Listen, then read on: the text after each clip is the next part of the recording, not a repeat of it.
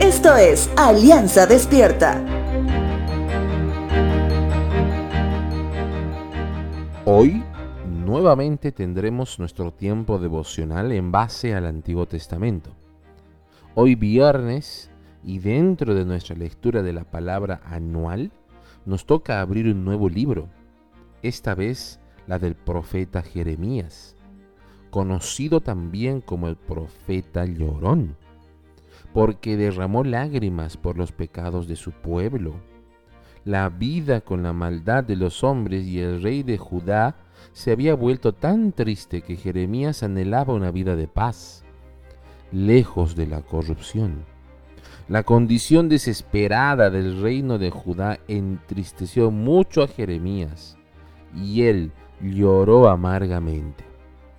Es por eso que Jeremías, a diferencia del profeta Isaías, por ejemplo, además de recibir también palabra dura de Dios, él quedaba muy afectado en su interior por el sentir de Dios en relación a lo que su pueblo hacía. En el capítulo 3, verso 11, Dios le dice a Israel por medio del profeta Jeremías, hasta la infiel Israel es menos culpable que la traidora Judá. Israel no es lo mismo que Judá, y te explico. Los dos reinos hebreos hacia el año 830 a.C. presenta una clara división. El reino de Judá comprende la región de Judea. El reino de Israel abarca las regiones de Samaria y Galilea. Israel, Judea o Judá, separados, pero iguales para Dios porque ambas regiones habían sido infieles a Dios.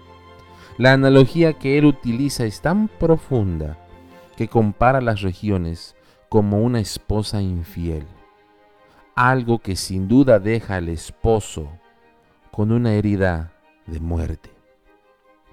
En el verso 19 y 20 dice, me dije a mí mismo, cómo quisiera tratarlos como a mis propios hijos Solo quería darles esta hermosa tierra, la posesión más maravillosa del mundo. Esperaba con anhelo que llamaran Padre, y quise que nunca se alejaran de mí. Sin embargo, me fuiste infiel. Pueblo de Israel, has sido como una esposa infiel que deja a su marido. Yo, el Señor, he hablado. Quiero esta mañana que sientas lo que siente Dios cuando nos alejamos de Él, cuando pecamos, cuando dejamos de congregar, cuando dejamos de servir en el ministerio, cuando dejamos de diezmar, cuando ponemos nuestra esperanza y confianza más en el mundo que en su palabra. La herida es tan profunda como la que siente un esposo o una esposa que le han sido infiel.